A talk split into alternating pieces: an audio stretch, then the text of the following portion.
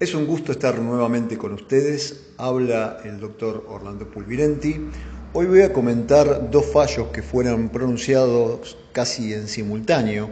por la Corte Suprema de Justicia de la Nación y por la Cámara Federal de Apelaciones de La Plata, Sala Segunda, en las causas Escarpa contra Estado Nacional y DAB contra Estado Nacional, Ministerio de Justicia,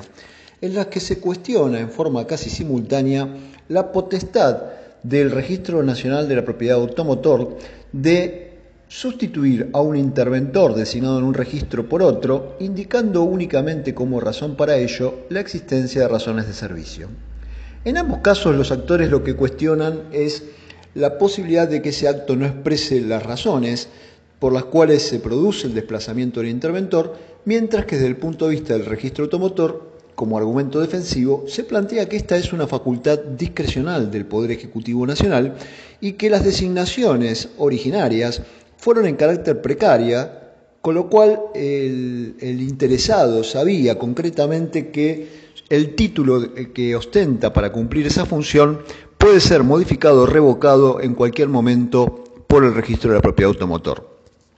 Mientras que el fallo de la Cámara Federal de Apelaciones de La Plata y el voto mayoritario de la Corte eh, acogerán el argumento de los actores sosteniendo que si bien la designación de un interventor es una facultad discrecional de la Administración, ello no impide que quede sujeto al control judicial respecto de verificar que se cumple con los requisitos esenciales, entre los cuales se encuentra claramente, porque así lo dice el artículo 7 de la Ley 19.549 de procedimiento administrativo, la motivación o causa del acto de que se trate. En contra, el voto del doctor Rosenkratz sostiene que este es un ejercicio exclusivamente discrecional de la administración pública y que como tal si tuvo la facultad para nombrar un interventor sin mayor explicación que indicar la ausencia o eh, la existencia de irregularidades que motivaban desplazar al titular del registro, aunque usualmente los casos que encontramos son casos donde se, produjo, eh, se produjo la vacante del titular, ya sea por fallecimiento o por renuncia, lo cierto es que Rosenkrantz dice si esa designación no requiere mayores precisiones y puede ejercerla per se la administración, no requiere tampoco una motivación posterior cuando decide modificar aquel que designó en ese cargo y, reemplazarlo por otro distinto.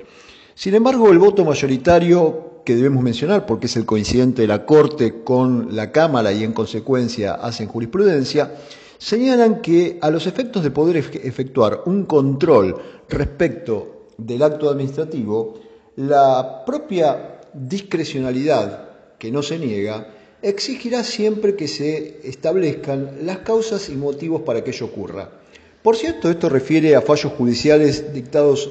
con anterioridad de la Corte, en la cual siempre ha sostenido el criterio de que el acto administrativo, aún en los casos que implica un ejercicio de discrecionalidad, requiere que la Administración fundamente, justifique las causas que ha tenido al momento de su dictado. Es más, en algunos fallos se ha dicho que inclusive cuando la Administración ejerce facultades discrecionales,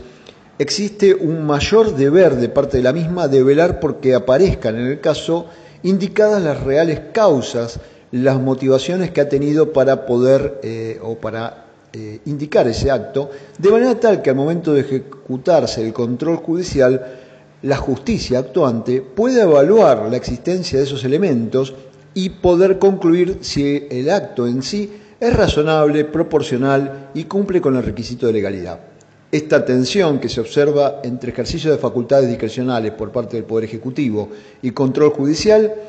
es cierto, no es reciente y es posible que se siga sosteniendo en el tiempo. Sin embargo, estos fallos judiciales establecen un criterio bastante claro respecto de cómo actuar y cómo proceder si uno es abogado y le toca en su arte tanto cuestionar como defender los actos que se han dictado.